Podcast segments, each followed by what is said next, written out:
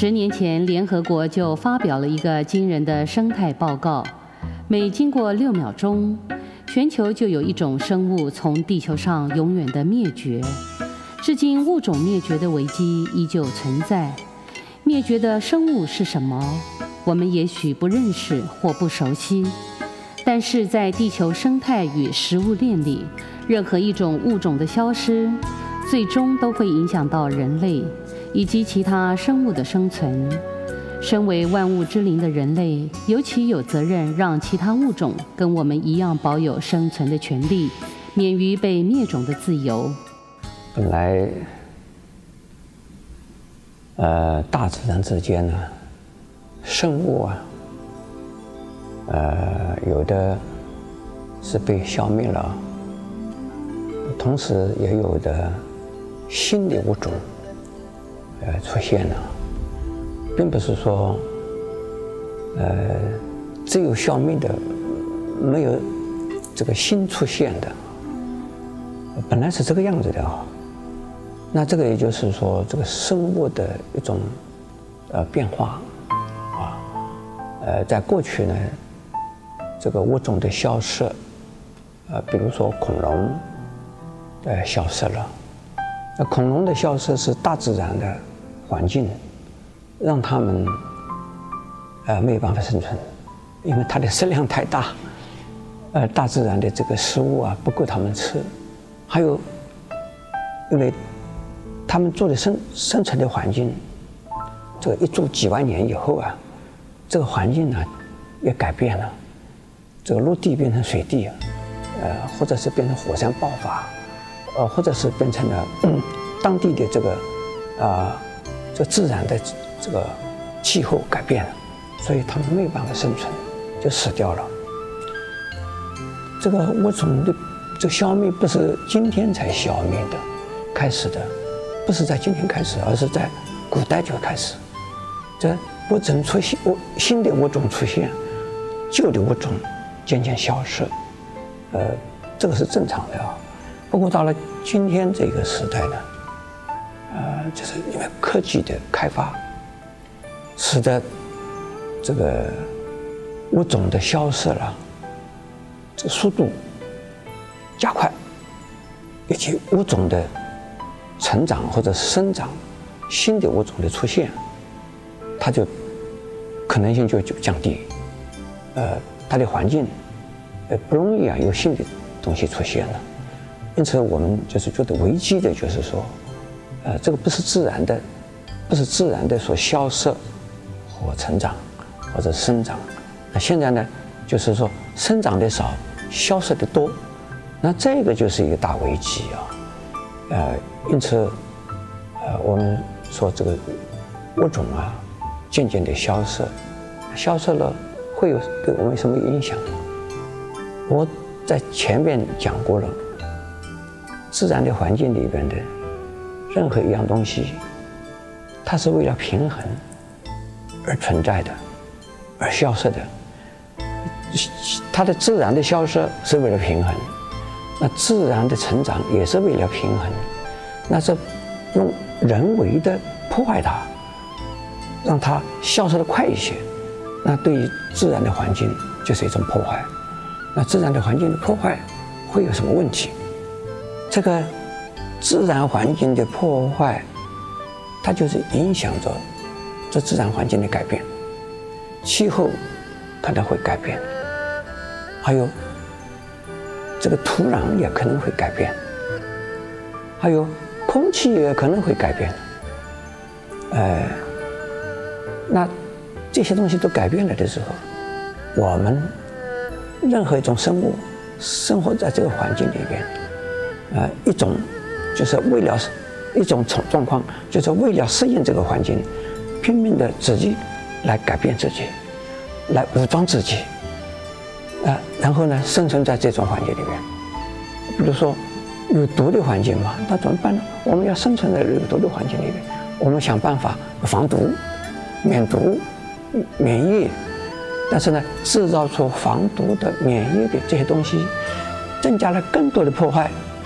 那那我们再加加强我们免疫、防毒，结果呢，我们环境里面都是毒，变成这样子啊。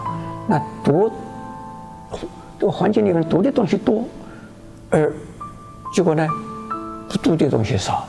那我们就是说，处处就是在毒毒的环境里面，有毒的环境里面去了。人类为了增进科技文明的进步，或者为了自身的生活需求，在不经意中破坏了环境而不自知。化学物质的运用虽然创造了许多便利，看不见的毒物也间接地污染我们的生活环境。不只是生物受害，最终人类还是要承担这样的业报，自食恶果。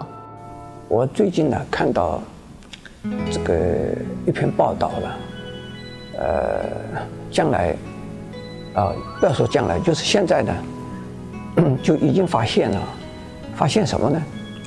发现这一种有毒的豚，这个这个英语叫做 poison ivy，啊，这个就是有毒的那个毒豚。那在中国，在台湾，好像这种藤好像很少看到啊。可是，在欧美地区呢，这个藤就是你的后院里面都可以看到的这种藤。这个是毒的，有毒的。你这个手碰到它，如果它。有一种汁液，有一种这个液体哈，啊，也就是说呢，衣衣上或者藤上的有一些液体碰到你的手，你的手就会痒，你的手就会中毒，是这样的。那现在呢，呃，因为这个二氧化碳，呃，越来越越多，空气里面越来越多，这种藤呢，这个非常兴奋，它这个藤呢，越来越茂盛。啊，越来越大，越来越茂盛，而且越来呢，这长的这个面积越来越大，啊，那这个是一个危机喽。那过去这种藤，呃，它自然生长的时候不会那长得这么快。现在一些你注意你的后院里面有这个藤的话，这个因为这个藤就是每年它的这个繁殖量以及呃，感觉它它的很兴奋的，也就是它很肥呀、啊，很嫩呐，它这个成长都很快啊。那这个，啊，这是危机吧？还有一种啊有毒的刺，一种草有毒的刺。那过去这种有毒的刺刺比较短，啊，也没那么硬。现在呢，这个越来呀这个刺越来越硬，越来越长，而长得越来越快。那这个，将来，这我们地地球上啊，像这种刺草啊，像这种毒藤啊。呃，现在发现的只有几种啊，那未来的时候会越来越多的种类，越来越多。本来没有毒的东西，呃，也会变成有毒，啊，有毒的东西长得很快，没有毒的东西就是长得很慢。那人就是在这种环境里面生长了。那这样子的时候，呃，看一看，说生态，什么叫做生态？这就是生态，这生态失衡，生态失衡的时候。佛经里面有讲啊，到这个地球快要毁灭的时候，这些草叶子都会变成宝剑。草叶啊，草的叶子就会变成宝剑，变成刀。等你碰到，你就会割伤。你拿了这个草的叶子，就砍人的时候，头就把它砍掉，都可能呢。那就是，就是草木皆兵，风声。鹤唳，那这个时代可能会出现，这个原因就是什么呢？就生态、啊，这是不失衡了，生态失衡，那就是我们人类造成功的，人类造出来的业，造恶业破坏环境，结果人类受它的恶报，结果人就不能生存了。近两百年来，地球环境的改变迅速。工业革命改变了人类的生活形态，也扩张了人类追求舒适生活的野心。说到底了，就是对生活需求的贪婪。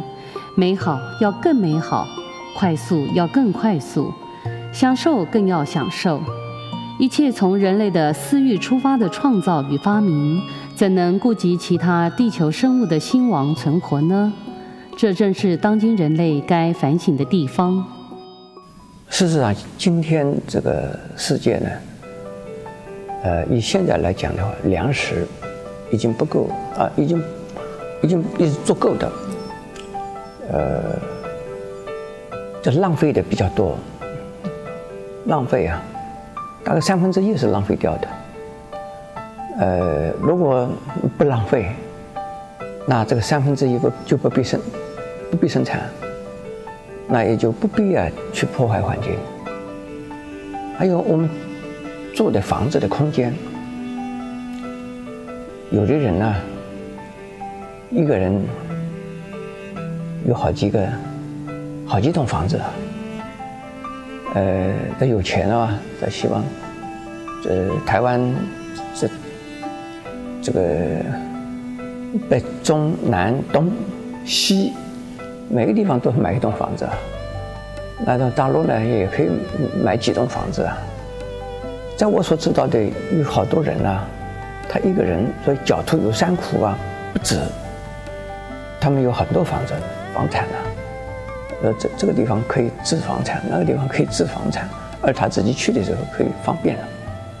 那像这样子，就就刺激的这个，呃，这房地产的公司啊。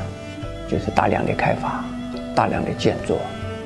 那大量的建筑、大量的开发以后呢，也刺激那一些啊，希望更便利的人，希望能够资产啊，能够便利的人，跟，那就是买房子吧。这个就变成了，就是房地产的开发，呃，就是粮食的这个生产。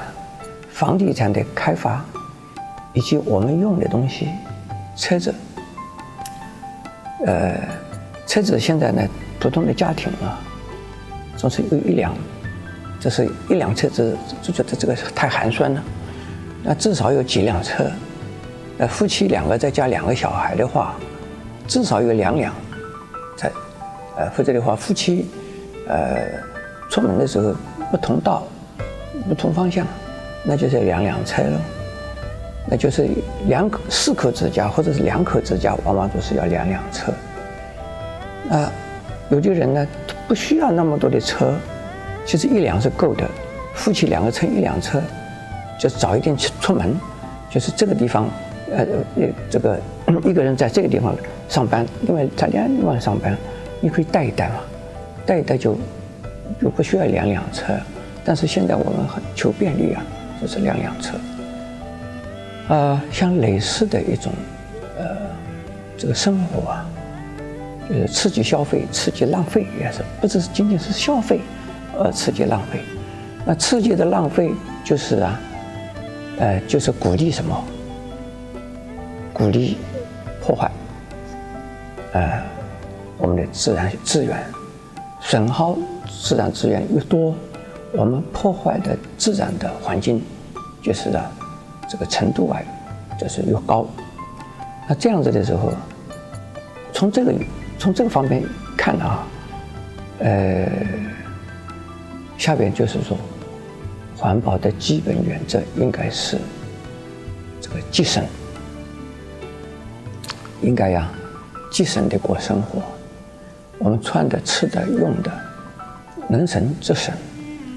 啊，比如说，我们可以骑脚踏车出去啊，去啊买东西的。我们骑着脚踏车到个 Seven Eleven 去，我们骑骑着这脚踏车可以到超级市场去，我们骑着脚踏车到郊外去旅游去，我们骑着脚踏车可以啊带着小孩去到公园去玩呢。这个都是这个。就不需要浪费这个自然资源呢，就脚踏车两个两个脚踩骑的嘛。那像这种呃风气呢，在我们台湾是没有。呃，台湾呢，你就是两个借口或者一个借口，就是摩托车一起，啵啵啵啵啵啵啵就到那边去了，买了以后，啵啵啵啵啵又回来了。呃，甚至于呢，就是两三条街啊，就汽车一开到那边去，汽车一开回来，这个是。暴发户，呃，而且呢，这是非常的不经济呀，呃，不不要说这这个是我自己买的车，是我自己要享受，我自己赚的钱嘛。但是消耗的是自然的资源，自然的资源是，这汽油是自然资源，那汽车也是自然资源。汽车汽车不可能永远觉得重复的回收、重复的使用，不可能。汽油是不可能再是回收的，汽油烧掉了就是烧掉了制造的二氧化碳，就是破坏，是这样子啊。消费、浪费、破坏，这是连起来的。师傅说的对，消费、浪费、破坏连续作用的结果，就是当今地球的环境危机。控制私欲、节制资源的使用，是所有人责无旁贷的义务。只要我们心存善念，为地球、为其他生物多一点善心，我们在生活资源利用上就会多一点用心。只要心存善念，多一点回馈的心，我们就能从小处做起，时时维护所处的环境，为自己培福，也为他人造福。如果我们能够继承，那我在德国这个去呃带禅修，那德国人呢，像我们台湾骑这个很多的好车子啊，都是德国人的车子，像这个呃 BMW。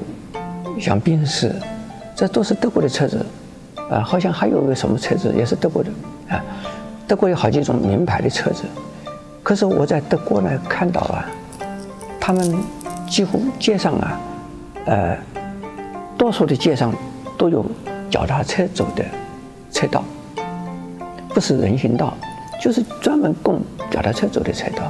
那我们在，呃，在这柏林呢，我们看到的。呃，骑着脚踏车出门，这个很多，有的一家人呢，小孩子骑小的脚踏车，大人骑大的脚踏车，啊、就出去旅游了。他们出去可能也有几十公里，他们也可以啊，就骑这个脚踏车去。在这，在我们台湾没有了。那德国人，他们这个经济的一个观念，节省的一个观念，这个相当的，这个。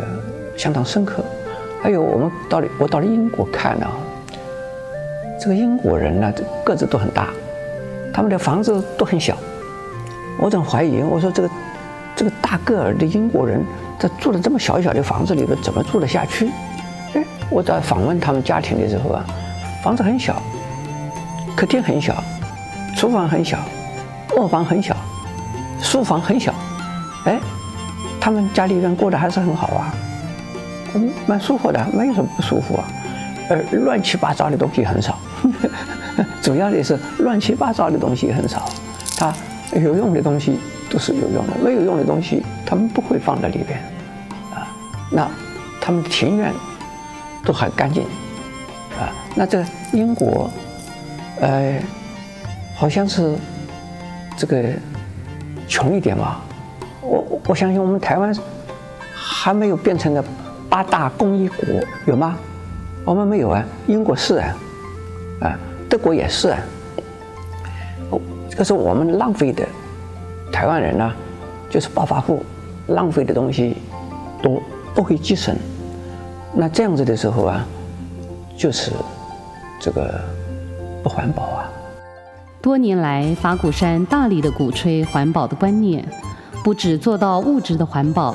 也强调心灵环保，尤其法鼓山建设期间，更是有许多合乎环保的工法与设计，再再把环保的概念融入法鼓山的环境之中，值得外界效法。我现在讲，我们山上，我们花果山呢，我们是节省，我们水节省，用水啊也是节省的，节省节水的，呃。这个冲水马桶，呃，积水的这个小便池，呃，积水的洗手台，啊，那么另外呢，我们这个水资源呢是充分的运用，因为我们山上没有自来水来，我们用井水，可是井水会有枯竭的一天，地下水会没有的，所以我们就是要用这个天上的水。下雨天呢，我们要把这个水，呃，记下来。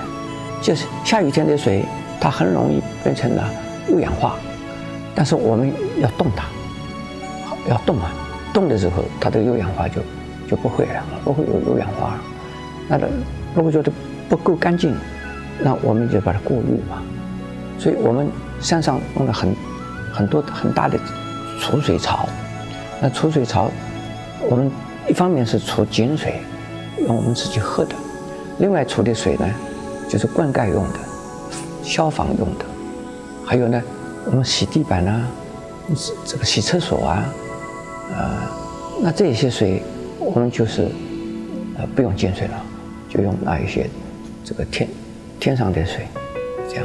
我们天上的水就是用这个房子上啊，这个有出有这个呃雨水、呃、不会一下子冲走不见了，那是用水拖，水拖就是经过水管，就是变成储水槽里面去。那这个你你们不知道储水槽是什么？我们储水槽在山上看不到，是在地下。我们山上有好几个大水大储水槽，这是看不到的，在外边看的。是个草坪，或者是呢，呃，这个停车场，呃，但是储水槽在地下，呃，大大储水槽啊。另外呢，呃，我们这个用日光能，日光能呢，用日光能，现在开发日光能是非常的不合算，但是我们现在在试做的这个日光能呢，大概三年到五年之内，这个成本就会回收，啊，那可以做什么呢？也可以洗澡用，可以洗碗筷用，呃，这个煮饭到现在还没有办法，呃，那就是一般用的这个热水啊，就可以用光能了，哎，那光能就是不会消耗自然资源，它这个也是自然资源，但是呢，不会破坏我们地球上的自然资源，是这样。另外呢，我们这个节电呢，就省电。像我们山上的这个，呃，照明，呃，是一般办公大楼里边的三分之一，就是三分里面之一之一。这个电灯不会的一大片呢，全部都是开了，呃，这个，但是呢，就是用三分之一的电，看着还是蛮舒服，眼睛不会受伤害。呃，一般的现在台湾的这个，这个用的这个，这个办公室的这个电，呃，灯光啊，太强了，都好亮好亮，好像比太阳光好像还要强啊，呃，就像就像水晶灯光一样的啊。那这个是太浪费了。那我们山上的这个照明啊，就比这个一般的照明就不一样。我们请的一位这个。这个照明的一位专家，这是美国的，呃，这是台湾人，到美国去，成为一位照明专家。我我们请他来指导，请他来指导。我们原来的设计师啊，设计的灯光，这个灯头，他把剪掉了大概十分之七，都剪掉了。然后呢，他用的灯，这个照明的这个光度，他就把它减弱。那这样子的时候，我们节省很多的电了。所以这个电、水这两样啊，啊，我们要好好节省的用。太阳能的使用或是灯泡的设计，轻巧实用，却是环保的大工程。相对于随意利用资源、用完即丢或是任意浪费的情况，法鼓山的用心之处，在于把抽象的珍惜化为具体的行动。正如师父常提及的四要精神。符合我们的需要就好，别多强取，也别多贪求，用得刚刚好，才能摒除不在乎的心态，以有情的心去珍惜与善用身边的资源。还有我们山上啊，呃，你看不到我们山上有垃圾桶，啊，呃，还有说是垃圾全部能够回收，都变成了肥料，或者是变成了这个。永续使用的，呃，一些东一些，啊、呃，一些物质，不可能呢。有很多东西是不能回收的。很多东西没办法回收，回收了以后没有用的。那我们因此呢，就是没有垃圾桶。很多人呢，就是要想丢垃圾没地方丢。到了我们山上的时候啊，他就不敢随便拿一个汽水瓶啊，拿一个保特瓶啊，拿一个保利龙的一个什么东西啊，这个这个到处丢，掉到丢到垃圾桶里边去。那我们看许多的公共场所啊，都是有大大的垃垃圾桶。那这个正好嘛，他们随时这个手上有东西就随时丢。那到我们山上来，他晓得山上花果山是没有垃圾桶的，那随便丢也不行的。因此呢，在我们山上，到我们山上来就是节省了，他必须节省。那呃。那就就就就是就是少了一些什么浪费，少了一些浪费，就是啊，我们多了一些这个自然资源的保护。没有多余的垃圾桶，这样的做法实在不多见。不过也的确有道理。对于依赖心重的现代人来说，赶紧把手中的垃圾丢弃，让清道夫或是清洁人员来整理，就与自己无关了。反正有人处理的心态。间接造成了人们对自己制造垃圾不负责任的投机态度。仔细去想，地球为何要承受这么多余的垃圾？人们又凭什么可以对自己制造的垃圾不闻不问呢？如果随时察觉我们，切莫为环境带来负担，就不会有处理不完的垃圾，也不会有洁净不了的污染了。那么我们所在的环境，将不再有负担，只有绿意常伴清水，处处生机无限了。